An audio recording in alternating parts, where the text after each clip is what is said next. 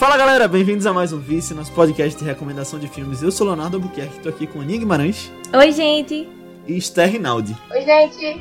E hoje a gente vai falar sobre um filme muito especial, que eu gosto demais. Eu, eu digo normalmente que ele é um dos meus filmes favoritos, mas talvez ele seja o meu filme favorito. Só jogando assim, ideia.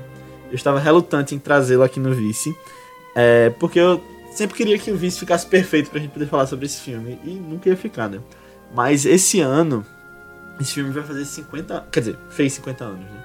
E aí eu, eu tinha colocado, não, em 2022 eu vou trazer. Vai ser em 2022 ainda. E aqui estamos, final do ano de 2022, eu trazendo O Poderoso Chefão, filme de Francis Ford Coppola, 1972. E a gente convidou aqui, está que é fã número um do Poderoso Chefão, pra conversar com a gente. Tem até umas coisas de família, né, que ela tem parecido com os personagens do filme. Nem, nem tanto assim, nem tanto assim. Mas antes da gente entrar nessa discussão sobre o Poderoso Chefão, eu quero pedir para que você que está ouvindo esse podcast, se você gostou, se você acha que ele agregou alguma coisa para você, se você aprendeu com ele, manda esse podcast para alguém que você acha que possa curtir. Porque de verdade ajuda a fazer com que a gente chegue em mais pessoas e a gente possa se dedicar mais ao vice, trazer mais filmes, mais convidados, mais especiais. Então manda lá, nem que seja para uma pessoa, porque se todo mundo mandar para uma pessoa, a gente chega pelo menos no dobro, entendendo? Ao infinito. Então manda lá e coloca também no Spotify, nos agregadores de podcast, quantas estrelinhas você acha que a gente merece. Mas vamos lá falar sobre o Poderoso Chefão. Esté, já que é sua primeira vez aqui, você é a visita, quero perguntar para você, é, sem spoilers, o que você acha do Poderoso Chefão e sua história com, com esse filme e essa trilogia. Então, é, eu gosto muito, assim, do Poderoso Chefão. Foi algo que eu assisti muito nova, na verdade. Né? Eu não tinha idade para entender ele da forma que ele precisa ser entendido, né? E eu, eu gostava assim pela temática, era italiano, eu tenho os dois lados da minha família são italianos, então eu sempre tive esse quesinho por coisas da, de cultura italiana, por assim dizer. E aí eu assisti muito nova, eu lembro de ter gostado muito do primeiro, e aí eu fui atrás do segundo, do terceiro. E depois de um tempo, quando eu já era mais velha, esse assunto todo meio de família, de máfia italiana, toda, todo esse interlúdio que acontece no filme me interessava muito. E aí eu passei a assistir mais vezes, e aí hoje eu tenho até um ritual, que eu até comentei com o Léo, acho que algumas vezes, que todo ano eu assisto a trilogia toda. Então, pelo menos uma vez no ano eu assisto a trilogia toda, só pra deixar meio fresca na minha cabeça. E é impressionante como toda vez que eu assisto, tem alguma coisa que eu não tinha visto antes acaba vindo à tona, ou alguma coisa que eu jurava que era de um jeito, eu começo a interpretar de outro totalmente diferente. Boa. Tu já viu alguma vez esse ano ou tá sendo a primeira vez? Já vi esse ano. E tu, Aninha? Minha história é muito simples, assim. É, eu assisti pela primeira vez. De novo, né? Continuando aquela temática. Quando eu tava no início da vida cinéfila, sabe? Lá pra linha 2015. Tá sendo muito filme dessa época, tá sendo Caramba, muito saudoso. esse ano foi tudo isso, né? Porque a gente começou a falar desse Exato. tópico lá no começo, em janeiro, quando a gente trouxe, acho que antes do amanhecer. Não, Cães de Aluguel, Cães já de falava aluguel, de. Cães de aluguel. É, o início Foi. da vida cinéfila. é, esse foi o ano do, de voltar pro 2022. início da vida cinéfila. Mas, mas foi bem legal, assim. Eu só tinha visto uma vez. Eu lembro que eu assisti é, naquelas sessões especiais que o cinema faz, né? De clássicos no. Que massa. É, e repassa alguns, né? Foi vir no cinema. Já sabia da fama, assim, que ele tinha, né? Porque quem não conhece essa fama dele. Mas foi uma experiência bem legal, bem legal mesmo. Achei com meus amigos e tal. Matheus até tava lá, a gente me comentar também. É, que assisti lá. E eu, eu sou muito fã de filmes de máfia, assim, no geral, né? Eu acho que são, são filmes muito fáceis de envolver você na história. Eu gosto muito de como esses filmes normalmente retratam relacionamentos fortes, assim, sabe? Ou intensos. É, e Poderoso Chefão, um dos melhores exemplos disso, né? Claro, também. Eu achei um dos melhores filmes, assim. Eu achei ele incrível na época que eu assisti. Mas eu nunca dei continuidade, assim, na trilogia. Então, até hoje não vi o segundo nem o terceiro. É, eu pretendo assistir agora, né? Já que embalou aí nesse primeiro. Mas ele fazer que nem Senhor dos Anéis e já embalar logo na trilogia. Esse mês ainda, pelo menos. Espero assistir os três, né? Só que eles são grandinhos também. Mas, mas é isso, assim, tipo, eu gostei muito de rever de novo agora. Porque eu tinha esquecido algumas coisas, sabe? Tipo, algumas cenas, eu acho impressionante, assim, algumas cenas ficaram muito marcadas na minha cabeça. E eu tava, tipo, esperando o momento delas chegarem no filme também, sabe? E, eu, e aí, agora vendo, eu pensei, caramba, foi muito bem construída essa cena, sabe? Por isso que me impactou e, e ficou na minha cabeça durante, sei lá, uns sete anos, assim, depois ainda, sabe? E eu acho que acho que melhorou até minha relação com, com o filme. Dessa vez, nessa reassistida agora. Basicamente é isso. Depois a gente fala mais com spoilers, com as cenas, assim, coisas mais específicas que eu gostei. Mas toda essa relação, assim, entre, entre a família, eu acho que foi o que me pegou muito dessa segunda vez, sabe? Relacionamento todos eles, assim, e todos esses laços que eles têm. A minha história é um pouquinho mais parecida com a de Esther, na verdade, de ter visto desde pequeno. Eu lembro que, na verdade, eu conhecia o Poderoso Chefão por causa do meu avô, que gostava demais. E eu sabia que era um filme que eu não podia ver por ser muito novo quando eu estava crescendo. Não é muito violento e tal. Mas acho que eu vi com uns 11 ou 12 anos, depois que cresci um pouquinho já, né? Aí eu lembro que assisti todos e também adorei na época. E eu lembro que, mais ou menos na minha, ali na minha adolescência, quando eu vi pelas primeiras vezes, eu ganhei do meu avô o DVD do primeiro. Que ele, ele tinha o DVD solto do primeiro e a trilogia. Aí ele me deu o primeiro dele. E essa história é engraçada, porque ele é um DVD que tem aquela capinha por fora que você remove, sabe? De, de papelãozinho, chama de luva. E aí eu quis ir atrás dessa mesma versão do 2 e do 3 nas livrarias. Então eu saía procurando. E aí quando eu achava um filme que não era a mesma versão, eu não, não queria. Eu, eu lembro que eu achei e eu tenho até hoje esses três separados da mesma ediçãozinha, com a luva. Aí fez parte. E desde então eu já assisti várias vezes também, em vários momentos da vida. E toda vez eu aprendo alguma coisa nova e percebo alguma coisa nova do filme. E eu acho que é maravilhoso também. Simbolismo, cores, várias coisas que são usadas ali para contar a história que eu acho sem falhas. Literalmente sem falhas. É, eu queria ter ido esse ano com meu avô ver no cinema, porque tem toda essa história que ele adora. Mas a gente não foi. Foi no começo do ano, então, se eu não me engano, é porque ainda tava. Como ele é mais velho, ainda tava naquela coisa tipo multidão hum. de cinema, Covid. Aí não deu, mas. Mas eu vivo assistindo também. Mas eu acho que a última vez que eu vi os três direto foi quando lançou a versão nova do terceiro em 2020. Aí eu parei pra ver os dois e, e aproveitei pra ver o três, o, o Coda. Mas eu acho perfeito. Eu acho que vai ser só elogios aqui, só a gente tentando achar coisa, mas. Eu, não, eu não nunca vi no cinema, como a Aninha falou. Eu queria, queria essa experiência. Sim, mas tu ia falar o que, Esther? Não, foi que não tem defeitos. Não tem defeitos, é. Não tem defeitos. Se alguém acha defeito no Poderoso Chefão, assistiu errado. Volta e assiste direito. Se você acha defeito no Poderoso Chefão, o defeito é você, né? Exatamente. o defeito está em você. Vá ser um ser humano melhor e volte. Não, é, tipo, eu acho engraçado. Eu acho muito, muito complicado assim ainda. Tipo, eu acho um filme sem defeitos. Mas eu ainda não sei se ele é meu filme favorito do Coppola, não. Recentemente a gente trouxe Apocalipse Now. E. Poxa, são, são pegadas tão diferentes, tão diferentes é. no negócio. Mas para mim são duas puta obras-primas, assim, de cinema. E é até difícil ranquear, assim, né? Tipo, quando a gente falou lá do início, é, no, no podcast Apocalipse Now, no caso, né? Ela falou que preferia, ah, todos os três poderes chefanos a, a Apocalipse Now, né? Tipo, talvez seja muito pela pega emocional também, que ele já tem aí com, com, essa trilogia, né? Tá Mas. Bem. É, não, não tô reclamando disso. Eu tô dizendo que, tipo, eu acho, eu acho difícil, assim, fazer um ranking, mas. Poxa, que carreira incrível do cara, né? Tipo, toda vez que a gente traz um, um, um podcast dele, eu fico, sei lá, impressionada, assim, de novo com isso, mesmo já sabendo. É verdade. E ele, ele é vivo ainda, Francis Ford Coppola, e tá fazendo um filme agora, o Megalópolis. É. Então... é. Não para, né? É sucesso atrás Inclusive, eu vou trazer uma história aqui, porque Esther nunca ouviu essa história, mas eu já contei nos dois podcasts que a gente já trouxe de filme de Coppola, que foi Apocalipse Now e Vida Sem Rumo. Acho que no meio da história tu deve lembrar. É, hum. Tem um amigo meu que me contou uma história, Esther, de... Os pais dele foram pra Califórnia, né? Viajaram tá, e foram numa vinícola uma vinícola na Califórnia. Estavam lá, e aí o dono da vinícola, ele tava lá com as pessoas, recebendo, ele tava tomando vinho, dando um pronunciamento para as pessoas, agradecendo por estarem lá. E eles tiraram foto do dono da vinícola. Quando eles chegaram em casa, mostraram pro filho deles, né, esse meu amigo, era Francis Ford Coppola, dono da vinícola. Ah, tá. Somente. Poxa, eu já tava chorando, desfalecendo, assim.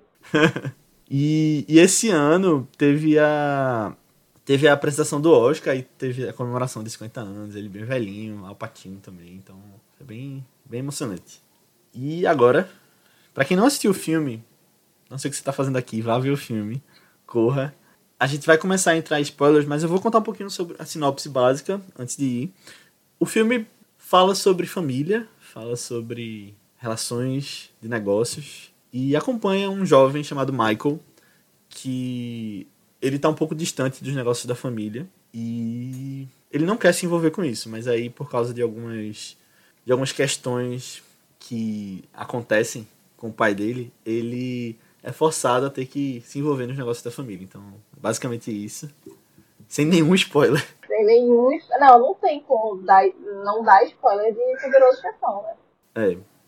Mas. A gente vai entrar em spoilers a partir de agora, então se você não viu, corra pra assistir ou fique por sua conta e risco. Pois Porque é, a gente vai revelar. É, vai revelar tudo, vai revelar quem morre no filme, vai falar. Vai se contar tudo de todos. E é um filme que ele tá disponível em vários streams. Tem na HBO, na Amazon, no Star Plus e na Globoplay. Então, só não vê quem não quer. Exato. Nunca foi tão fácil achar um filme. Ele só não tá de graça no YouTube, né? Mas. Pois, é, mas todo mundo hoje em dia tem pelo menos uma dessas, né? É.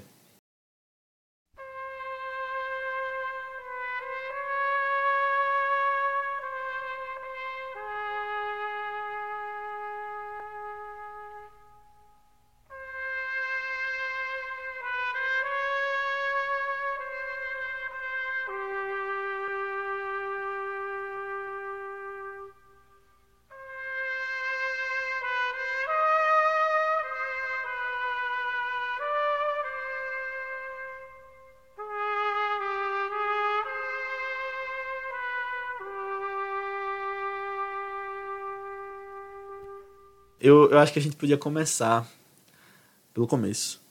Pelo começo. E no começo tem um casamento. Uhum.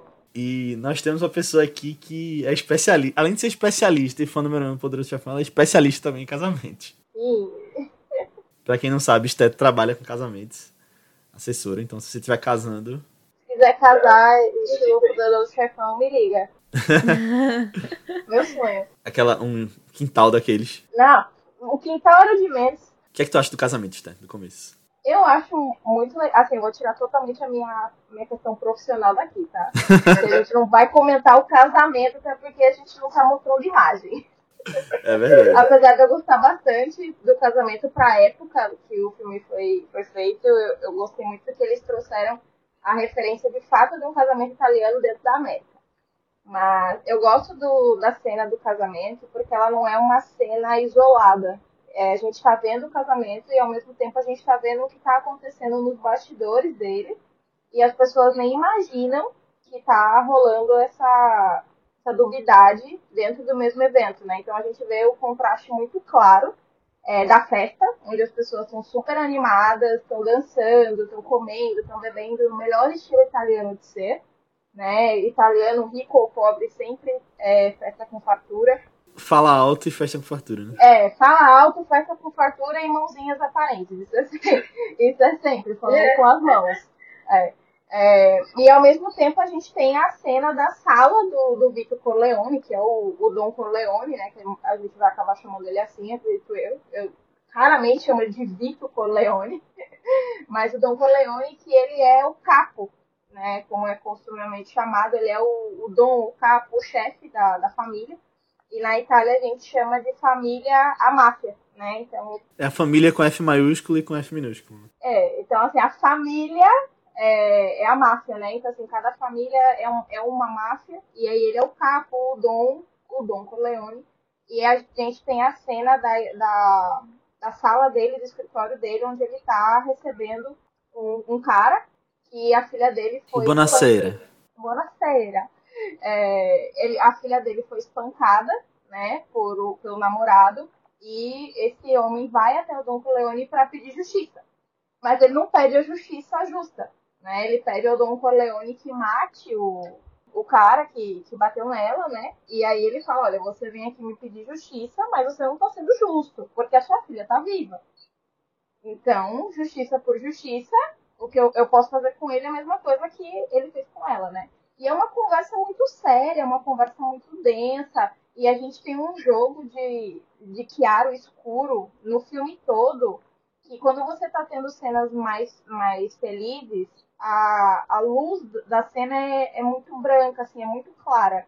Quando você tá tendo diálogos mais sérios, a, a luz do. a fotografia do filme ela fica mais escura. Então tem o, o, o Coppola ele faz esse jogo de claro escuro muito, assim, de forma primorosa, e ele embala a gente nesse sentimento da cena. Né? Então, assim, quando a gente está nessa cena do, do Don Corleone com, com esse cara pedindo para matarem o, o violentador da filha dele, é uma cena fechada, as janelas estão fechadas, a cortina está fechada, é quase como uma sociedade meio secreta ali acontecendo. Os móveis são escuros, uma madeira muito escura, tá todo mundo de preto. Então, luz amarela, né? É, a luz âmbar bem fraca, assim, quase não tem luz na cena. Então é uma cena que te deixa mais introspectivo, mas assim, uhum. então o que, que tá acontecendo, né, etc. E aí corta para o casamento, porque ele faz esse vai e volta, né? E corta para o casamento é ao ar livre, é muito verde, muito branco, noiva e música alta e etc. E nas cenas é, internas ali do escritório, o tom de voz é muito baixo. O Marlon Brando ele fala num tom de voz que eu acho que a gente colocar numa linha de áudio não movimenta, porque ele fala numa continuidade assim de volume muito, assim, muito calma, muito assim, sabe? E ele fala das coisas mais tenebrosas possíveis é numa linear chocante. É muito legal. Uhum. E eu uhum. acho que isso aí mostra bem essa diferença das famílias, né? Essa cena. E sem entrar também em detalhes sobre o 2 e o 3, mas o Poderoso Chefão sempre tem essa coisa, né? De tá tendo Sim. uma festa e tá tendo alguma negociação ali por trás da, da outra família. Eu acho isso muito bem feito. E eu acho interessante a primeira fala do filme, quando tá tudo escuro ainda, a gente ouve o Bonacera falando I believe in America primeira fala e, e aí já entra nessa discussão dentro do, do escritório dele. E isso aí fala sobre o filme muito, né? Também sobre esse, o sonho americano que eles estão levando dali. É, e eu acho que tipo, isso conversa com toda a história de imigração, de dessas famílias italianas. Mas só um detalhe também, ainda do, da parte de fora do casamento. Eu trabalhei com um colega meu que fez intercâmbio na Itália uma vez e ele falou que lasanha só é feita em festas, só é feita em momentos de muita alegria, juntando pessoas. E eu achava que não, achava que como no Brasil a gente pode fazer uma lasanha para almoçar normalmente. E aqui no filme tinha lasanha no casamento. Uhum. Legal. E eu só percebi agora, vendo no filme ele falar, ah, como é sua lasanha? Gostou da sua lasanha? Mas eu acho legal também que essa cena mostra o poder do Don Corleone, né? Não, não só no início, mas você vê. Tem, tem o Luca Brazzi, né? Que é. Sim. Ele é mais. Ele aparece mais vezes durante o filme, mas ele tá. Ele vai falar com o Don Corleone porque ele não esperava ser convidado pro casamento da filha de Don Corleone. E aí você vê, antes dele entrar na sala, ele treinando o que vai falar pro Don Corleone, né? E só uma curiosidade que essa cena dele treinando não tava no roteiro. E era o próprio ator treinando como ia falar com o Marlon Brando quando entrasse. Aí foi filmado e, e ficou no filme. Legal ficou bem parecendo de fato, porque assim, o Don Corleone ele inspira esse medo na, nas pessoas, né? Uhum. Por mais que ele não seja uma pessoa de fato ameaçadora, de fazer ameaças gritantes, etc. Ele faz propostas que você Ele faz propostas irrecusáveis, mas ele é uma pessoa que inspira muito medo nas pessoas, assim, só de estar no meio ambiente. Então essa cena do Luca Brazzi ensaiando qual era o melhor jeito de dar oi para ele, né, de falar com ele, é, é, é, muito curioso. É, tipo, toda, toda essa cena inicial, eu acho que ela já fala tanto sobre é, o maior contraste, assim, do filme para mim, que é esse, esse, afeto familiar que eles têm entre si, esse lado mais carinhoso, ao mesmo tempo com o lado dos negócios, né? Negócios e o lado mais pessoal, assim, de, da família, dos personagens no geral, sabe? Porque ao mesmo tempo que a gente tá vendo ele dizendo que vai fazer as coisas horríveis, as coisas assim, dentro dessa parte do, do Don Corleone, né? O jeito como ele fala, o jeito como ele recebe as pessoas que, que vão lá pedir favores ou conversar com ele também, sabe? Tipo, eu acho que é, é meio diferente da ideia que a gente teria de um chefão da máfia hoje em dia, sabe? Tipo, o jeito como ele se porta, o jeito como ele fala, assim, tipo, de certa forma ele ele parece mais amável ou, ou mais receptivo, assim, de certa forma também, sabe? Eu gosto desse contraste. Ele tem, tem classe, né? Também. É. Não, acho que é só classe, assim. Eu acho que. Tipo, o que eu acho muito interessante do personagem dele é que, apesar de. Ao mesmo tempo que a gente vê todo esse, esse lado dele que inspira é, esse respeito muito grande que ele tem. Que todo mundo no filme sente isso, né? Eu acho que ele também sabe ser meio que. Não bonzinho, mas amigável Afetuoso, quando tem que ser, sabe? Aham. É afetuoso, assim. E eu acho que são nos detalhes isso daí. Eu, eu gosto muito de todas as cenas dele que aparece mais isso, ele se importando com as outras pessoas, sabe? Tipo, olha como ele recebe bem o cara que foi o cantor lá. Sabe? Johnny, que quando chegou, ele ficou super animado de ver ele e tal. Tipo assim, ele fez coisas horríveis pelo cara depois. Fez, sabe? Tipo, a gente nu- nunca, nunca, a gente nunca esquece também desse lado violento da, da família, da máfia, toda essa situação deles como um todo. Mas a gente nunca esquece o lado afetuoso também que tem É. entre eles, sabe? Eu acho É muito legal esse, esses dois lados que estão sempre presentes ali no filme. Dá essa importância pra família, né, também. Família próxima. É, Do jeito que ele trata. Do jeito que os irmãos se tratam também. Que os irmãos defendem a irmã. aham. Não, eu acho impressionante, assim, que, tipo, quando a gente para pra ver é, outros filmes de máfia, outras coisas de máfia que vieram depois, outros estereótipos também, até, que, que o filme usa, a gente vê, e a gente meio que esperaria outra coisa desse daí, sabe? Tipo, olha o Michael. Tipo, esse, esse é a ovelha negra da família que não quer é, se envolver com os negócios, essas coisas, sabe? Mas ao mesmo tempo, quando você pensa assim, ah, é um, um filho que é contra os negócios do pai, você, você meio que esperaria que ele tivesse no mínimo uma relação ruim com o pai, sabe? Sim. Por tudo que o pai O representa. É muito pelo contrário, assim. Ele, ele tem esse carinho muito grande o tempo todo. Em momento nenhum ele briga com nenhum dos irmãos. É verdade. Ou ele é, tipo, ridicularizado ou julgado por causa disso, sabe? Tipo, só entendem também. É, tipo, cada um na sua, cada um com suas escolhas. E mesmo ele não participando da família e não gostando do que eles fazem, os irmãos sentem orgulho também de- do caminho que ele trilhou, né? Tipo, eu acho, eu acho muito legal esse, esse apoio, esse espaço, essas as conexões que eles têm, né? É, é muito interessante. É, Até porque o Michael, ele, ele volta ele, como um herói de guerra, né? Ele, no casamento da Connie, ele tá ali Ele tem como... orgulho, né? Ele, é, o, o pessoal tem orgulho dele por ele ser um herói de guerra. Ninguém tá ali... É, que foi o que a Aninha falou, né? Normalmente num filme com, com esse, esse roteiro, você já imagina que todo mundo que trabalha na, na empresa é, é- é juntinho ali e a pessoa que não trabalha é excluída. E pelo contrário, eles têm orgulho dele porque ele volta ali como um herói de guerra, né? Tanto que o próprio pai no final fala, né, que não queria que ele seguisse esse caminho, queria que ele fosse o senador Corleone. É, ele, ele, Corleone. ele- inclusive o, o Victor ele elenca né, lá no final ah, o, o Sony é, não era um bom dom, o Fredo era né, meio, meio babaca, mas você eu não queria Sim. isso pra você. É. Porque- E é muito engraçado porque assim, o Don Corleone, pelo menos essa é a minha visão, né? Ele nunca quer ter a postura de chefão, de Criminoso. poderoso É. chefão. De criminoso, eu acho. Não, não é nem de criminoso. Ele não quer ser reconhecido como poderoso chefão. Ele quer ser reconhecido como padrinho. Hum, Então todas as relações dele, elas são baseadas nisso. Tanto que quando a gente volta para aquela cena lá do começo, de que o cara vai lá pedir para bater na- no cara que bateu na filha dele, etc.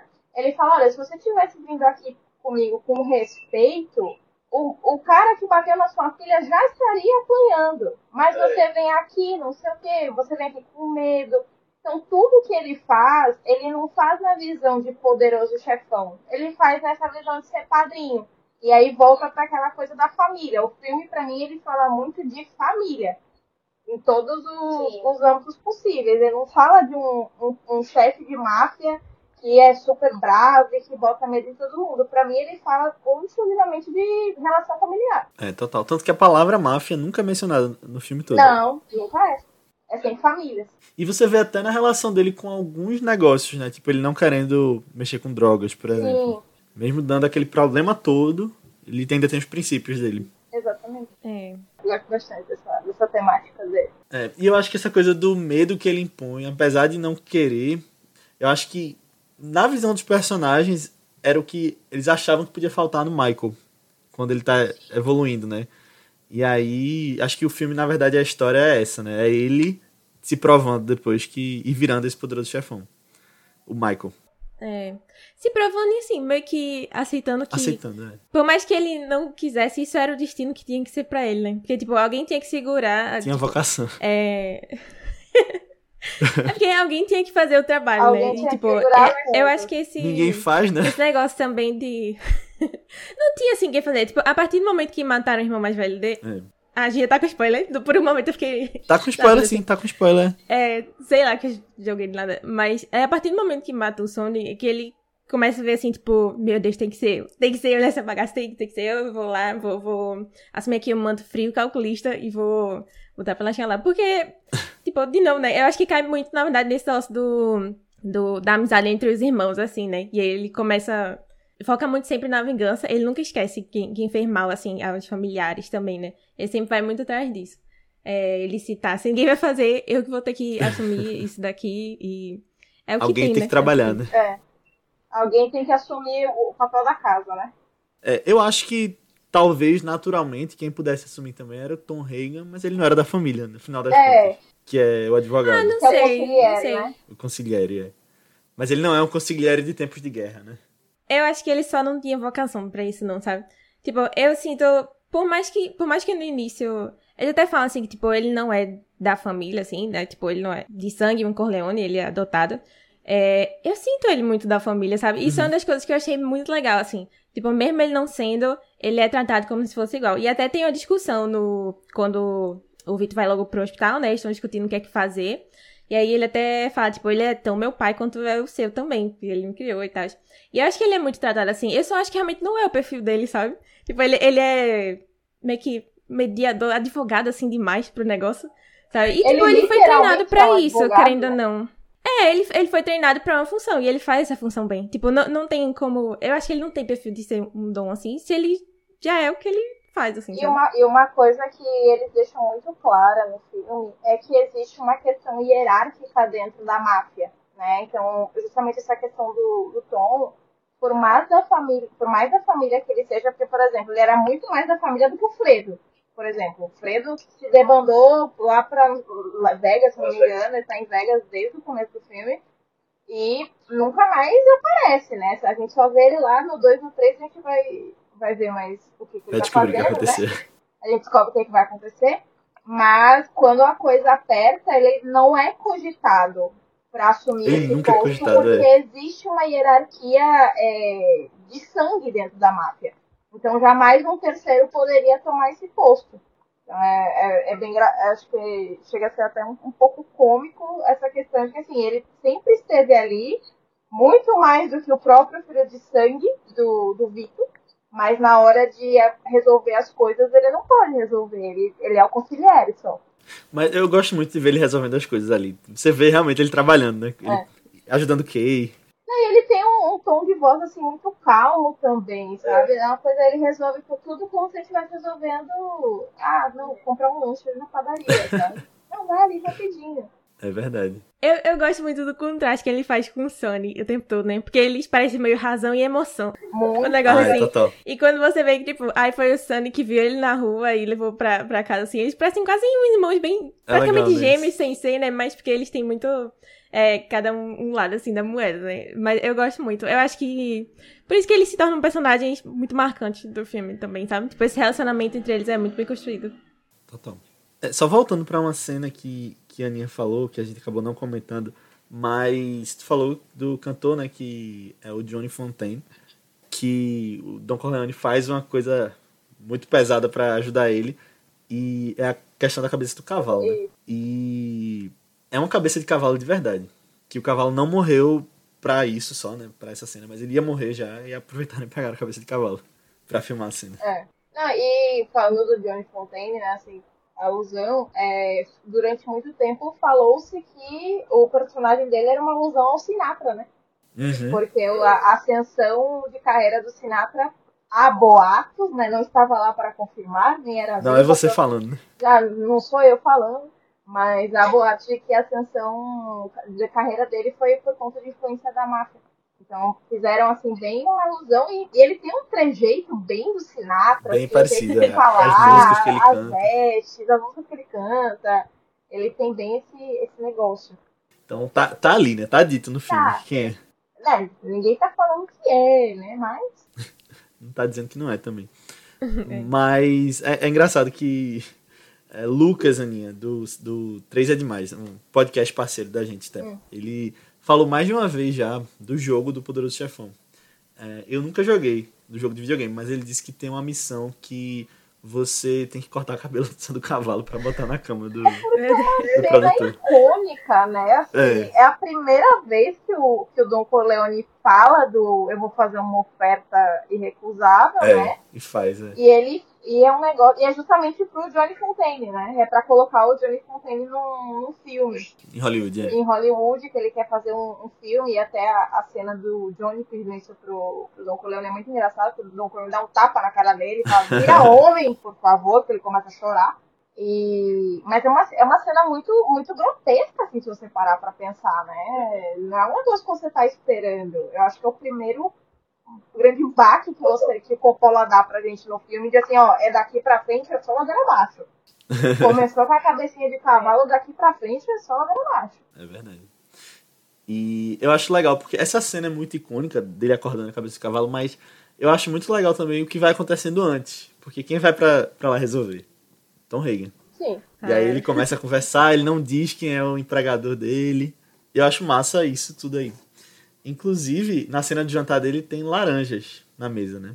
E para quem não sabe, as laranjas estão ao longo desse filme todo nos momentos de maior violência, né? Isso. Quando Don Corleone leva uma metralhada, uhum. quando ele cai e morre, então já estão ali desde essa cena do, do cavalo. É. Deixa eu contar só, só um, uma história, tipo, tá na ver, mas eu lembrei das, das laranjas agora. Não sei se vocês conhecem aquele joguinho Framed, que é pra você acertar o filme com um frame. Aí se você errar, ah, aí tem mais cinco chances e tal. É, quando o Poderoso Chefão apareceu lá, a primeira cena era a do a da rua, logo antes quando é, Michael e a Kay estavam fazendo compras de Natal. Aí eu olhei aquele negócio e pensei, nossa, fiquei, sabe, varrendo minha mente através, uh, procurando por filmes natalinos. E aí eu fiquei, como assim? Eu já vi Comédias esse negócio. românticas. Eu não tô, não tô conseguindo lembrar onde é que é isso, o que é isso, é Scrooge, eu não tô... Sabe? Aí quando foi pra cena seguinte, que eu acho que era das laranjas, eu, putz, eu não acredito, é Poderoso Chefão. Eu não acredito, não acredito. Nossa, nossa, mas esqueci completamente dessa vibe natalina que tinha em algum momento do filme. Uma vibe natalina que mesmo assim, né, presente, o cara ser baleado, nossa. É, que presente massa. Vibe natalina. Mas engraçado que eu não sei se isso é muito usado em outros lugares, assim, de a cor laranja tá ligada à morte. Não sei por que necessariamente foram nisso. Porque eu acho que normalmente eu já vi isso né, em questão de estudo de cores, é muito verde e roxo, que é ligado à morte, na hora de contar histórias. Uhum. Mas eu acho curioso, ele tá com as laranjas. Ah, é de verdade. Mas essa questão das cores, Esther até falou do claro e do escuro e das cenas mais pesadas, mas eu acho muito interessante as cores das roupas que você pode acompanhar ao longo do filme. Se você vê as roupas de Kay, elas vão ficando tons em tons mais sóbrios. Sim. Cada vez mais que ela entra na família. Começa, com vermelho, com, né? Vermelho, é, bolinhas brancas. Vermelho bem vivo. E aí no final ela tá com bege e você vai vendo isso sendo ao longo do filme isso evoluindo. Eu acho muito legal. Sim. É porque ela, ela vive uma evolução junto com o Michael, né? Assim, o Michael ele vive uma transição, eu acredito, até de personalidade. Uhum. Né? E aí, lá no 3, na verdade, a gente tem essa, essa questão mais vívida, mas a gente não vai falar sobre ele hoje. Falar 3, é. Mas no, no, primeiro já dá pra ver que assim, ele e o Vito, que é o, o Don Corleone, eles têm motivações diferentes quando sendo capo, né? Quando sendo chefe da família. O Dom Corleone ele sempre tem essa visão familiar, tanto que é que a gente já falou, quando ele chega no final lá já, ele fala, eu não queria isso para você. E o Michael ele já tem uma visão muito da vendetta, né? Que, a, que, que eles chamam, que é a vingança. Tudo nele é baseado na vingança, toma lá da cá, é, o quanto eu consigo ser mais esperto na frente do outro para eu não me lascar. É. Não, e o Vitor nunca mataria uma pessoa da família, né? Não, Aqui, jamais. O cunhado, por exemplo, nesse é, primeiro filme. Exatamente. E tipo, ele nunca faria isso com, com a Connie, por exemplo, deixar ela sem marido. Não, e não só o fato dele ter matado o cunhado, ele mente, né, na cara da Kay, que é a, a Não, é, ali quando final, ele mente né, já. É. Ali do já filme. é, entrou de vez, já É. tá. E é muito engraçado porque quando ela pergunta a primeira vez, ele fala: Você não pergunte sobre o meu trabalho. E aí ela fala: Não, você quer? Ele fala assim: Eu vou deixar você perguntar uma vez sobre o meu trabalho. E a única vez que ele deixa que ela saiba de alguma coisa, ele mente. Então a gente já vê que tem tudo uma motivação de vingança mesmo por trás de todas as decisões dele. Uhum. Eu fico pensando se, se, na verdade, ele tá assumindo muito a imagem que ele tinha do que era a máfia italiana, sabe? E não exatamente o que tinha, o, que era mostrado na família dele, ou no pai dele, assim, né? Porque ele, se- ele querendo ou não, depois se tornou mais o que a gente pensa também de essa, essa coisa mais é, do meio, assim, né? Uhum. Total. Eu, acho que, eu acho que o vício era a exceção à regra. É, sim. Por isso que ele tenha se tornado tão icônico assim, né? É. É verdade. E aí nessa cena final, a gente já, já se adiantando aqui falando do final, mas tem a porta, né? Que eu acho que é o melhor final possível ali. E ao longo do filme você tem outros momentos de porta fechando também. Sim. Tipo, tem uma cena que ele vai. que Michael, pela primeira vez, ele se mostra interessado nos negócios. Assim, não nos negócios da família, mas sendo puxado pra esse mundo, que é quando ele descobre que o pai foi, foi baleado. Aí ele vai fazer uma ligação de um orelhão. Aí você vê ele fechando a porta do orelhão e ela ficando do lado de fora. E aí tem essa relação, mas ainda tem o vidro ali. E aí no final, fechou de vez, ele tá. E falam que essa 100% cena, essa cena da porta, essa final, é justamente a porta do Michael que a Kay conhece se fechando, né? Assim, Uhum. daqui pra frente não é Sim. mais o Michael que você casou, não é mais o pai de seus filhos. Aquele Michael acabou aqui. Dessa porta em diante não, não tem mais. Agora ele vai virar o Dom Corleone. E eu acho muito legal que é ela, vendo. No final é, é ela. E você vê aí o sofrimento na cara dela, né? Assim, é o famoso sumido, né? Tipo, é, ela sabe que ele mentiu. Ele, Sabe, todo mundo sabe o que tá acontecendo Ela ali. não é burra. Não, ela só é Ela, ela é ingênua. ingênua. Ela é ingênua. É. É, mas é essa ingenuidade dela que, que eu acho que rep- não representa assim, né? Porque eu acho que ele nunca foi ingênuo, assim, em relação às coisas. Mas, sei lá, né? Meio que era essa conexão ainda dele com o passado. Eu, é, eu acho que esse olhar dela no final, meio que, por mais que ela possa ter acreditado por uma fração de segundo na hora Sim. que ele fala e ela abraça ele, quando ela olha, ele virou o Don Corleone já, Sim. aquele semblante, ela já entendeu o que É. tá acontecendo ali. Sim, sim. Até É, porque na cena ele, ele tá recebendo outras pessoas chamando ele de Don Corleone. E aí a gente volta lá pro começo do filme, que é ela perguntando o que o, que o pai dele fazia, digamos assim, né? Porque o, o Johnny Fontaine ele aparece no casamento, e aí ela pergunta, ah, mas o que que ele tá fazendo aqui? Ele é super famoso, não sei o que, como se fosse um cantor muito famoso, aparece- sei lá, o Coldplay brota- brotasse num casamento que é no quintal de uma casa. Aham. Né? Eu disse, ué, o que, É. que ele tá fazendo aqui? A agenda super cheia. E aí o Michael é, fala, "Não, não, o Johnny é muito grato ao meu pai por conta da carreira dele. Meu pai ajudou muito ele, não sei o quê. Ele tinha, ele tinha um contrato numa gravadora que ele estava preso. E aí ele não conseguia sair, ele pediu ajuda pro meu pai e meu pai ajudou ele. E ela vai perguntar, tá, mas o que, que seu pai fez que ajudou ele? Aí fala, não, o Luca Brasi foi lá e falou que ou a assinatura dele ou os miolos dele estariam no contrato de, de cancelamento, né? E ela fica meio chocada, assim, meio travada, assim. Eu acho que essa, essa cena final, ela entendendo que, assim, agora é ele que vai passar a fazer isso, e acho que é aí que cai a ficha dela de que ele mentiu, de fato. Uhum. O pouquinho É, de e- dúvida que tinha, acabou ali. E a Kay, ela é aquela personagem que tá de fora, né? Uhum. É meio que o público. Não conhece, tem que explicar pra ela as coisas porque é a gente que tá sendo visto ali. Eu acho que, que é um, uma boa personagem pra levar essa, É. essa Eu, linha. sinto, eu sinto que ela até aparece pouco, mas eu gosto muito dos momentos que ela aparece também, sabe? Uhum. Tipo, tanto nesse, nesse negócio do início, é, de fazer meio que o papel da gente ali, mas mais pro meio, pro final, assim, também, quando ele volta da Sicília e reencontra ela. E ela, tipo, às vezes eu fico, querida, tu é inocente demais, né, pras coisas. Achei que tu já teria, tipo, entendido um pouco É. mais agora. A gente Mas ela- mas ela faz tempo. ela jogando os negócios, tipo, não, mas o presidente não faz essas coisas. É. Os senadores É. não fazem essas coisas. E aí que Sabe, eu acho que botam boas cenas, a- assim. A, a frase, né? Quem é ingênuo aqui, Kay? É, É, Claro que faz. A gente só finge que não sabe. É, sim. Eu acho que é um filme que fala muito sobre decepção com o sistema, assim, no geral também, né? Então, da, da, da corrupção que existe nesses meios em que a gente teoricamente confiaria mais, assim, né? Tipo, tanto esses políticos, mas principalmente da polícia também, né? E quando a gente vê esse contraste, Ah, assim, sim. de- do... Até da relação do Michael com o policial... É, era capitão? Sargento? Qual era o posto dele? Era o capitão da polícia. o capitão, né? Que, tipo, o Michael também, tipo, ele veio da guerra, ele tem esse, essa noção mais militar, assim, mais forte também, né? E aí, ele é em contraste logo com a, a corrupção do capitão, né? Um negócio mais, mais alto, assim, também. É, e, e, enfim, essas decepções, assim, que ele tem também, né? Que vai atrás de vingança, como sempre. Mas é, é. bem legal, como você pôs no filme também. Não, e a cena da morte do capitão, que é a clássica cena do restaurante.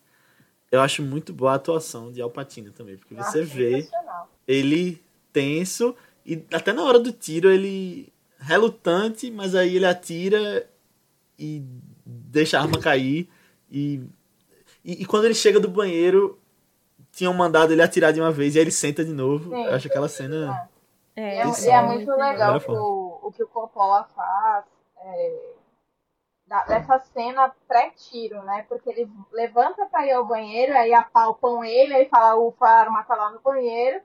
Ele volta, e aí ele, ele tá sentado, e aí o, o Coppola ele dá aquele frame na cara dele, assim, vai o zoom, o zoom in aos poucos, e ele, o Al Pacino, ele interpreta muito com o rosto, assim, com o olhar. Então você vê claramente que ele tá, assim, meu Deus, é agora, não sei o quê. E o barulho do trem de fundo ele vai aumentando. Então é como se ele tivesse assim, prestes a pipocar, e a hora que pipoca é a hora que ele atira de fato.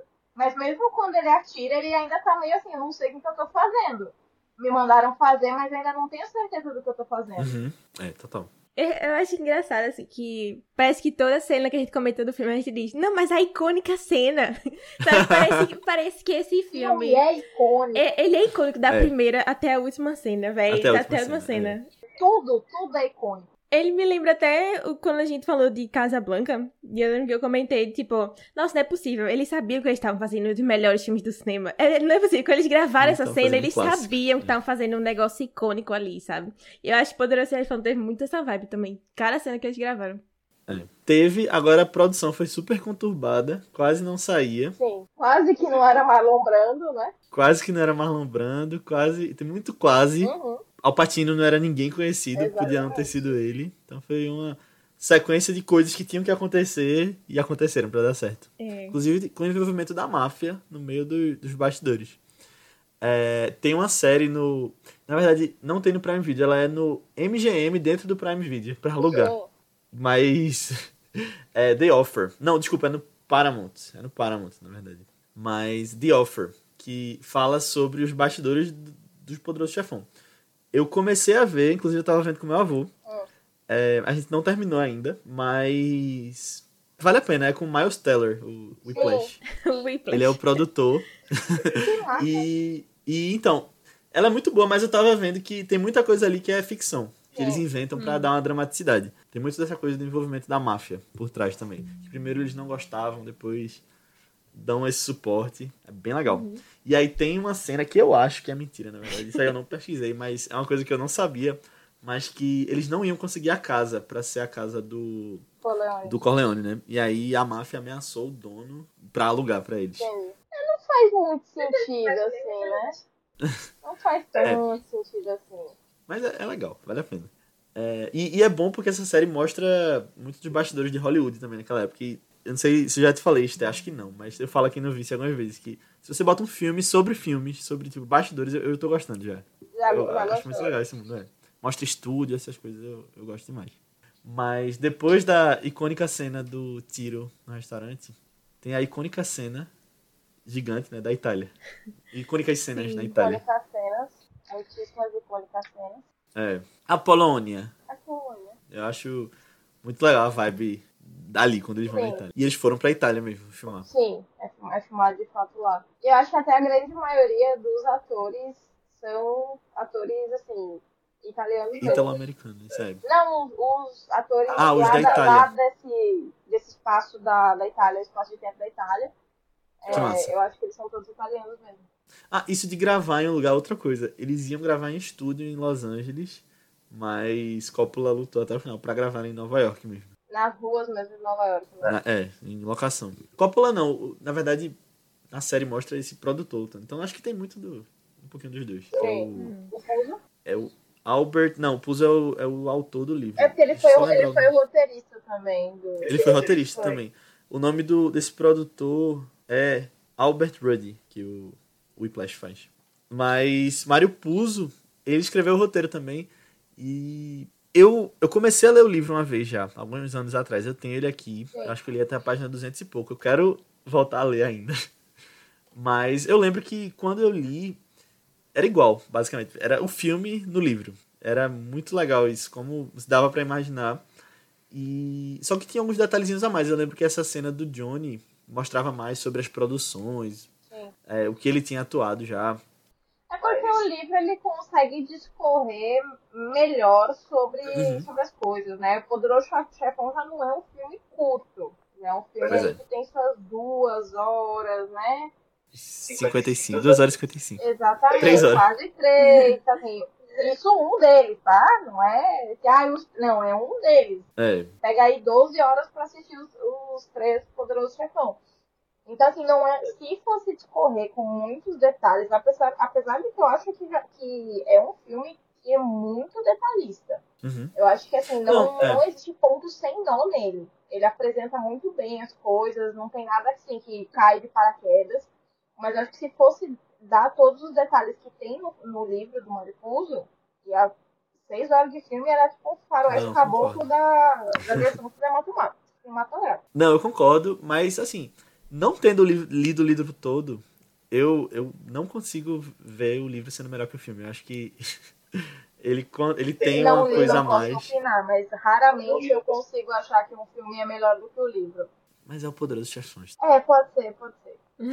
Fato, pode ser que eu Porque eu acho que ele tem coisas a mais do que só a história também. Eu acho que agregam muito do jeito que o filme é feito, é, de direção, de fotografia, que É, eu, se eu acho misturam que fazer é uma um obra dos filmes né? assim mais bem feitos da vida. Não, não consigo pensar num filme. Aí quem quiser pensar num filme não fala pra mim.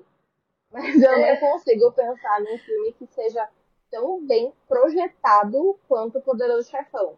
Ele não tem ponta solta, é tudo nele faz sentido, a iluminação faz sentido, a fotografia faz sentido, o elenco faz sentido, assim, tudo, tudo, tudo, tudo faz sentido, assim. Coisas bestas, coisas pequenas fazem total sentido, sabe? Então é, é uma inserção de detalhe aqui, é um negócio ali, tudo isso faz muito sentido no filme. Então eu acho que é um dos filmes mais bem amarrados que existem dentro da, de qualquer produção cinematográfica. É, não consigo pensar num filme que seja mais bem produzido do que ele. E inclusive eu acho que o primeiro é infinitamente mais bem produzido que os outros dois. hum, Eu tenho. Eu, eu preciso dar esse braço a torcer, que eu acho que o primeiro é uma obra-prima. A trilogia, na verdade, é uma obra-prima pra mim, mas se eu precisar escalar assim, qual que é o meu preferido, é o primeiro, porque eu acho que é o que mais retrata assim como seria o dia a dia de uma família de fato, família com F maiúsculo, né? Que ele tava gritando ajuda. aham. Como seria uma família com F maiúsculo de fato, assim, com todos os seus problemas pessoais. Então, assim, é a irmã mais nova que é traída pelo marido e os irmãos mais velhos ficam com ciúmes e, ou então querem ir lá porque ficam extremamente irritados. Isso não é uma coisa que você imagina que uma família com F maiúsculo vai se preocupar, vai falar, É, dane-se verdade. você. Entendeu? Uhum. É, eu, eu também acho os três obras-primas. É, eu sei que tem muita gente que não gosta do 3. Tem algumas pessoas que não gostam do 3, falam mal do Eu 3. gosto. Mas eu, eu não consigo falar mal, não. A gente não vai entrar em detalhes Sim. sobre os outros dois agora.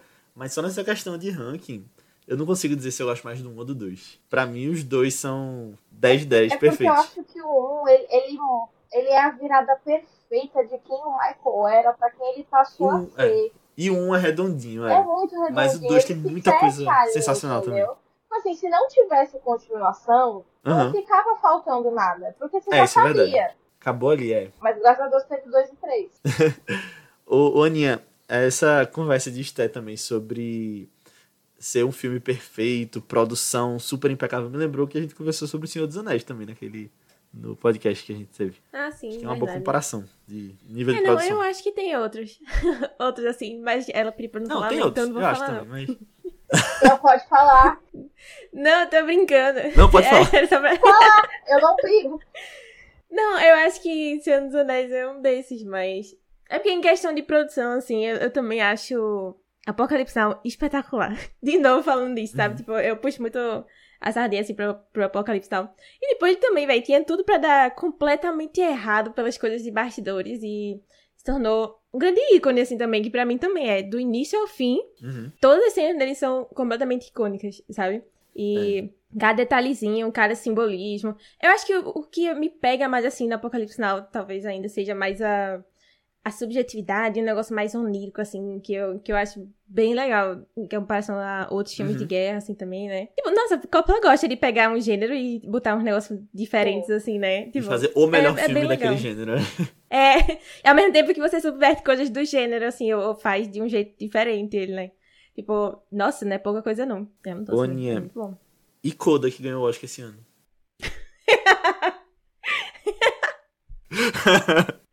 Outra super produção. Mas a gente começa com um casamento e termina com um batizado, né? Isso. Outra cena icônica. É. E é ali que literalmente ele vira o padrinho, né? Uhum. E aí você tem o batizado não só do filho da Connie, que é interpretado por Sofia Coppola, filha de Coppola, ela é o bebê. E a Sofia Coppola volta depois. Volta como outra personagem no 3. Mas é também batizado de Michael, né? Sim. Como aquele poderoso chefão. E eu acho muito, muito legal como é intercalado, né? É, tipo, ele, retrata, ele, né? você aceita Deus, você, Você é contra Satanás, Satanás, renuncia a um Satanás. tio, pá, matando alguém Pá, pá. É. Ai, muito bom. É muito legal. Mas, mas mo- mostra, assim, realmente a dualidade da vida dele, né? E, assim, Uhum. o, ba- o batismo, dessa cena em específico, ele traz a vida nova pro filho da Connie, né? Digamos assim. E, ao mesmo tempo, ele enterra a vida do Michael. A vida que ele tinha, a vida que ele conheceu. O Michael, herói, da, herói de guerra, acabou ali É. né? Então ele batiza a vida nova, mas ao mesmo tempo enterra aquela vida. E dali pra frente ele não é mais o Michael herói de guerra, ele é o Michael Do- Don Corleone. Ele é o chefe da, da máfia agora, né? E ele já, o, o, assim, já começa o reinado, digamos assim, dele, o legado Uhum. dele, manda, deixando bem claro pra todo mundo que ele não está Botando ali moral. botando moral e assim, ó, comigo ninguém vai mexer, eu não sou meu pai, né? Eu não faço boa politicagem. É. Ele deixa isso muito claro, assim, durante todo esse legado dele, que ele não faz boa politicagem. Ele vai defender os interesses dele a qualquer custo. Às vezes até custos irracionais. É verdade. É. Uma coisa que eu tava pensando, em relação à tradução do título, na verdade, né? No, no inglês é o padrinho, né? Como se fosse o padrinho, e aí traduzir pra poderoso chefão. E aí, acho que até pensando sobre aquilo que a Steph falou no início de, do Vitor, ser mais esse negócio do, do padrinho, né? Ser reconhecido como esse negócio mais familiar. E a tradução do título eu sempre fiquei meio assim, tipo, poxa, mas poderoso chefão, sabe? Tipo, não, não é um título que eu gosto tanto comparado com o original. Mas eu acho que talvez ele, ele seja mais pra falar, tipo, não só do Dom, mas pra falar do Michael em si, né? E, Sim. tipo, essa história dele assim. Tipo, talvez o, o Vitor mesmo não seja o poderoso chefão, seja mais God, The Godfather, assim, né? E Michael seja mais a vibe poderoso chefão mesmo do negócio, né? E como é meio que a jornada dele aceitando isso, aí puxou mais pra esse lado, assim, do protagonismo dele mesmo, né? Aí eu acho que fiquei mais em paz com o título agora. Ficou mais Parando pra pensar sobre isso. É. Também tem a questão de que tem que vender, né? Aí o título Poderoso Chefão chama mais Vende atenção mais também em um português. padrinho, né? É, chama de padrinho. Sim. Mas É. eu gosto do título também. Eu acho que os dois títulos, na verdade, falam sobre Michael. Mesmo o padrinho sendo Don Corleone, que a gente, como a gente comentou. Mas meio que como a gente falou agora do batizado, né? Michael vira o padrinho no final então Mas eu acho que eu, eu vou, eu vou concordar com a Aninha nessa. É, os títulos são a dualidade dos dois. Uhum. Porque assim, o, Dom, o Vito Corleone, ele quer ser enxergado como o padrinho, ele não quer ser enxergado como o capo. O Michael quer ser enxergado como capo. Ele não, Uhum. talvez por ele, ele ser a, a pessoa que teve que entrar no negócio, né? Não, ele não queria, ele foi pra guerra. Mas ele teve porque foi ele que sobrou. Né? O Sony morreu, o Fredo tá, na, tá, tá em Las Vegas e ninguém jamais confiaria um nada ao Fredo, porque ele é bocão, né? Todo mundo fala isso, que o Fredo é bocão. Ele só- levou uma bronca do irmão, né? Exatamente, eles levam a bronca do irmão, mas isso não, não cabe nesse, nesse agora, porque não é bom. Não, eu tava falando desse mesmo. Não, Ah, não entrei em. ah, é porque ele fala, nunca, nunca fale nunca, contra a família. Nunca fique contra É. a família. É, é, é um bocão, né? Então, assim, jamais que, alguém colocaria um- um- uma moeda sobre a custódia dele. Mas eu acho que ele, ele deve ter, ele deve ter, deveria ter, na verdade, esse sentimento de não ser o suficiente, digamos assim. E ter que se provar, né? Ter que se Sim. provar. Então ele vai para vias pouquíssimo ortodoxas, que é a base da violência. Talvez porque ele não tenha o, o traquejo do pai dele de negociação, ele não tem o prestígio do pai dele. É. E faz sentido, já que ele nunca quis acompanhar, né? Isso daí, o, Exatamente, o ele não sabe pai. como funcionam as, as, as relações ali, né? É tudo um jogo de relação. Fica muito claro no, no filme, tanto que quando é, o Don Corleone chama aquela reunião com todas as cinco famílias pra falar, ó, gente, chega, todo mundo tá se prejudicando, eu tô perdendo os meus, vocês estão perdendo os seus. E aí eles falam, ó, vamos passar limpo, etc. E ele pega e, e pede e fala assim, ó, só vou pedir uma coisa, ninguém toca no Michael. O Michael tava exilado lá na, na Itália, e ele falou assim, ah, ninguém toca no Michael. O Michael vai voltar e ninguém vai fazer nada. E ele volta e ninguém faz nada. Porque era o nível de respeito que o Don Corleone incitava nos rivais Uhum. dele. Né? Então, assim, todo mundo sabia se respeitar.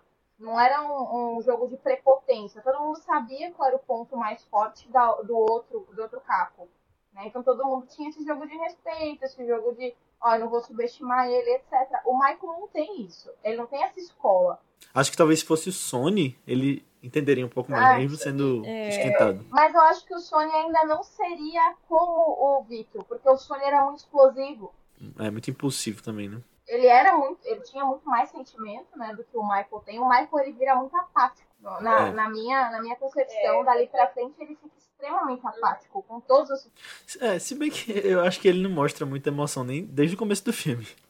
Eu sei que depois ele fica mais, mas eu acho que é no filme todo. No isso. começo ele ainda dava umas risadinhas, entendeu? É engraçado quando você começa. Você assistir 302 vezes, você começa a perceber coisa pequena, que as coisas grandes já foram, né? E assim, você É. vê que de de uma parte do filme pra frente, ele não. A, a feição dele não muda mais. Ele tá sempre com aquela feição séria, ele não sorri mais, ele não, não ri, ele não faz uma piada, entendeu? Ele vira realmente um verdade. ser apático. E eu queria dizer que é porque a Aninha desligou a câmera, mas eu tinha percebido isso desde o começo. Nós todos somos de preto hoje, gravando esse podcast. Ah, é verdade. Deixa eu Em até homenagem-. É uma, é uma Ah. homenagem ao poderoso chefão. Ah, Dom Corleone. É. A Dom Corleone. Que trouxe o pai.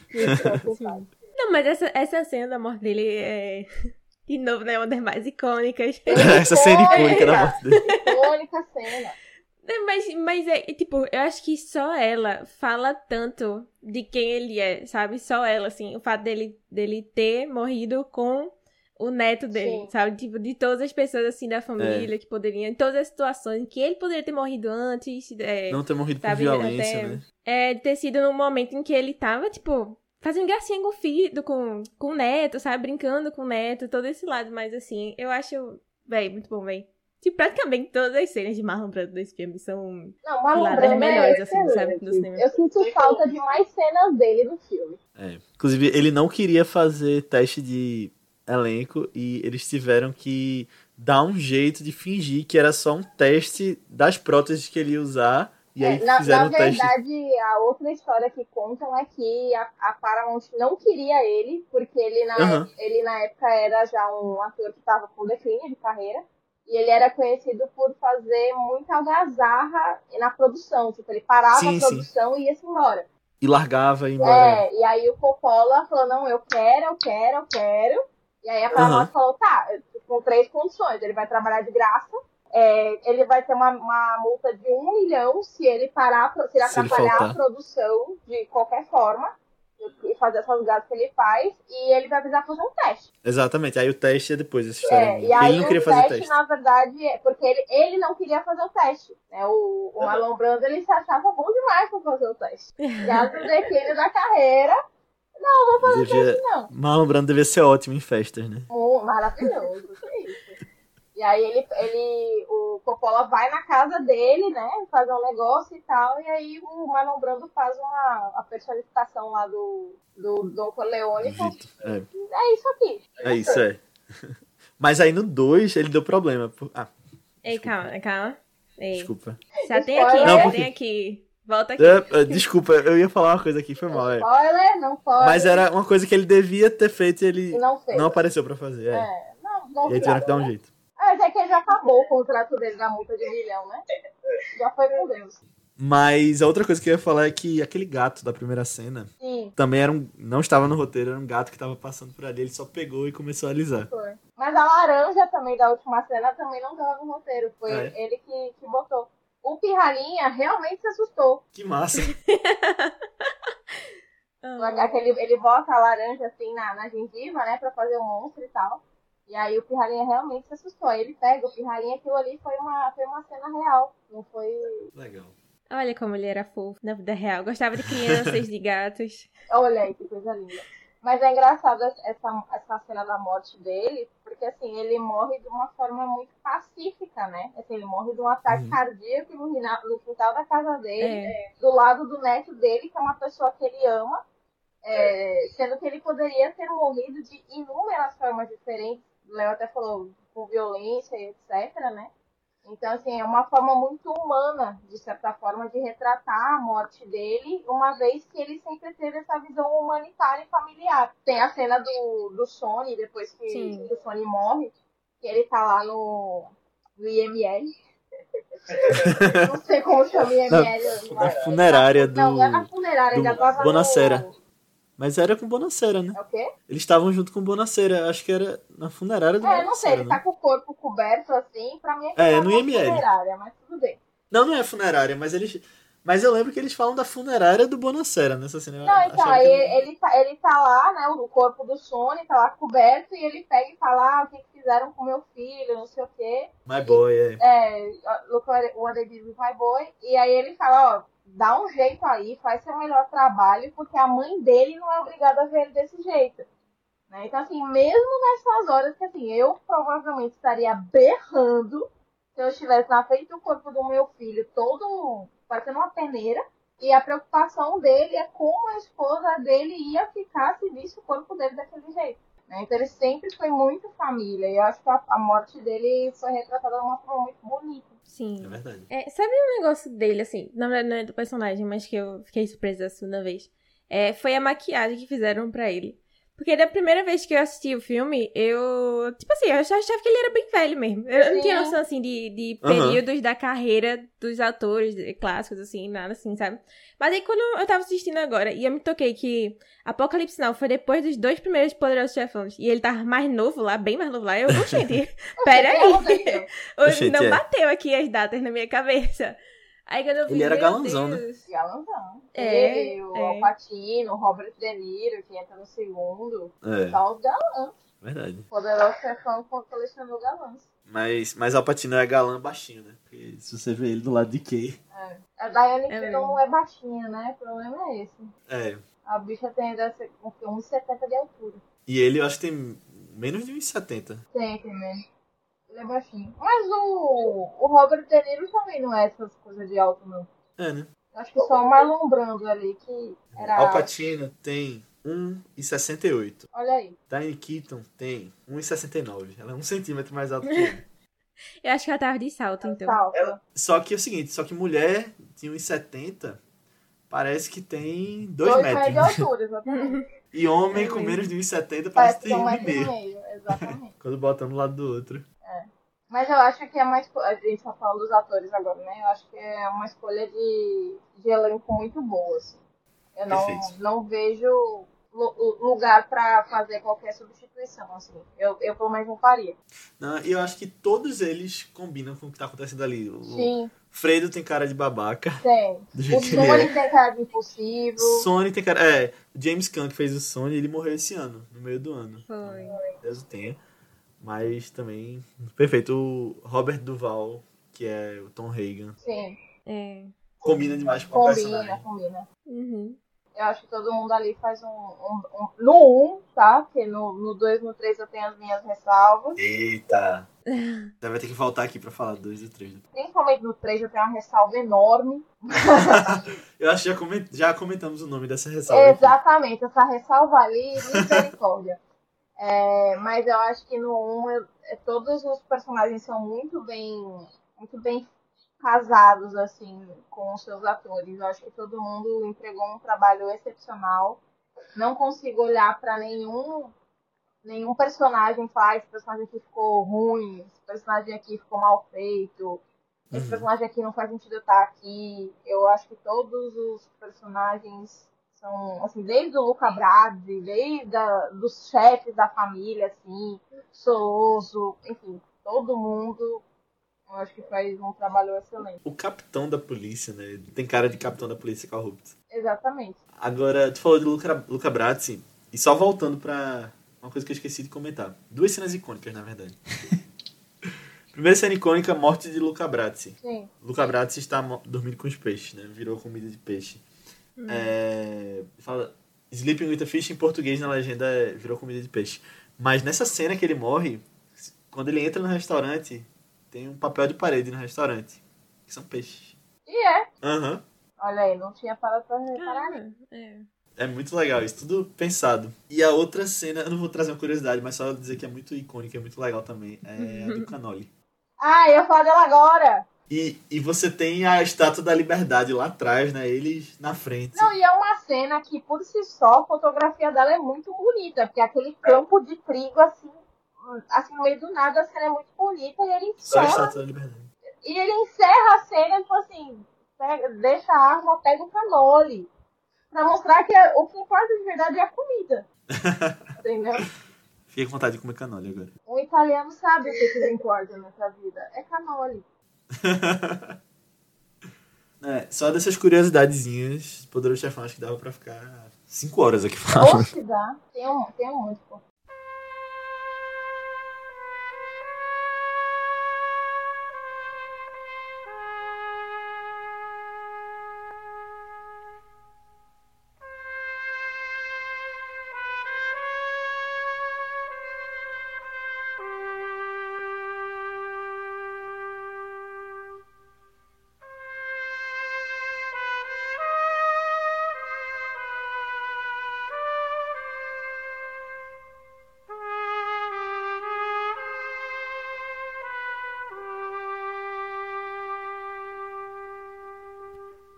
Então é isso, pessoal. Chegamos ao final da nossa discussão sobre o Poderoso Chefão. Espero que vocês tenham gostado. Muito obrigado por ter ouvido até aqui. E se você gostou, mais uma vez eu peço para que você mande esse podcast para alguém que você acha que possa curtir. Porque, de verdade, ajuda a fazer com que a gente chegue em mais pessoas e a gente possa trazer mais filmes, mais especiais e muito mais. Manda lá, nem que seja para uma pessoa, porque se todo mundo mandar para uma pessoa, a gente chega pelo menos no dobro. Entendendo ao infinito. E coloca também quantas estrelinhas você acha que a gente merece lá no Spotify e nos seus agregadores de podcast. É, você pode vir falar com a gente sobre feedback sobre o episódio, comentários sobre o filme, até sugestões de próximos filmes lá no nosso grupo do Telegram. É um grupo que estão os ouvintes do Vice. Esther não tá lá, mas eu faço um convite também, caso você queira entrar. Boa. É um grupo que tem crescido cada vez mais com pessoas que estão falando sobre o que tem assistido, sobre notícias, sobre filmes. Então, só pesquisar por Vice BR, entra lá que você vai ser muito bem-vindo. Ou você pode falar também com a gente nas nossas redes sociais do Vice, que são Vice BR também no Twitter, Facebook, YouTube, Instagram, Letterboxd, qualquer lugar que você pesquisar, manda lá uma mensagem pra gente. Segue a gente que a gente te responde. Ou você pode falar com a gente também nas nossas redes pessoais, que são Aninha, qual é a tua? No Instagram eu tô como underline Nia Guimarães e no Twitter Marvelous MS Ana. Pô, eu tô como Léo Albuquerque, tanto no Twitter quanto no Instagram. E Sternaldi, onde as pessoas podem me encontrar. As pessoas podem me encontrar no Instagram, arroba com S, não tem E antes não. E no Twitter É, é também. externo. Não, não é externo, é externaldi. E no Twitter também tá externaldi. Boa. Está Reinaldo no Twitter, não twitta nada. Eu não tenho uma nada, vez. só, só retweet e, e fico vendo fofoca. Boa. Mas, Esté, muito obrigado por ter vindo, de verdade. Você agregou demais, foi uma conversa muito boa. E você está, as portas estão abertas, diferente da porta do Obrigada. final do filme. Fico muito contente com o convite. espero, espero ter agradado as expectativas. Boa. Então, Sim. se você gostou da presença de Esté aqui, manda uma mensagem pra gente falando queremos Esté de novo. Isso vai ser levado em consideração. Mas, gente, antes da gente ir, a Aninha vai falar um pouquinho sobre o filme da semana que vem. É, o filme da próxima semana, a gente vai acompanhar uma jovenzinha, uma menininha e a mãe dela, que estão indo morar com é, esse novo marido da mãe. E aí, a menininha não gosta muito do ambiente da casa lá, todos esses conflitos que estão tendo, né? Violência, padrasto e tal. É, e aí, um dia, ela encontra um labirinto especial ali perto da casa dela, onde tem um fauno que fala que se ela fizer três tarefas especiais, ela vai ter é, uma recompensa mágica aí no final. Aí vai trazer o grande clássico aí do Guilherme Del Toro, um autor que a gente gosta muito, O Labirinto do Fauno. Animado pra falar sobre ele. Então é isso, pessoal. Assistam lá e até semana que vem. Tchau! Tchau! Tchau! But one heart. This heart I bring you. I have but one heart to share with you.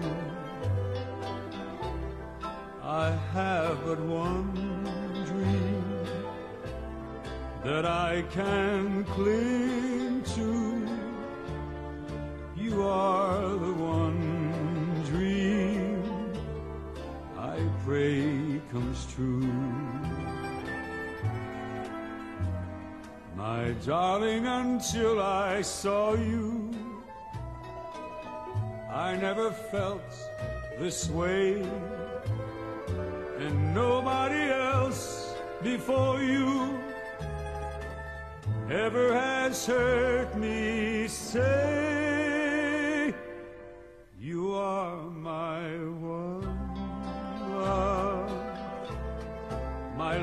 life I live for you I have but one heart to give to you. Vicino mare facciamo amore ancora ancora Perché spassa sul marinare e in orezza ma pallarezza stunga morì my darling until I saw you? I never felt this way, and nobody else before you ever has heard me say,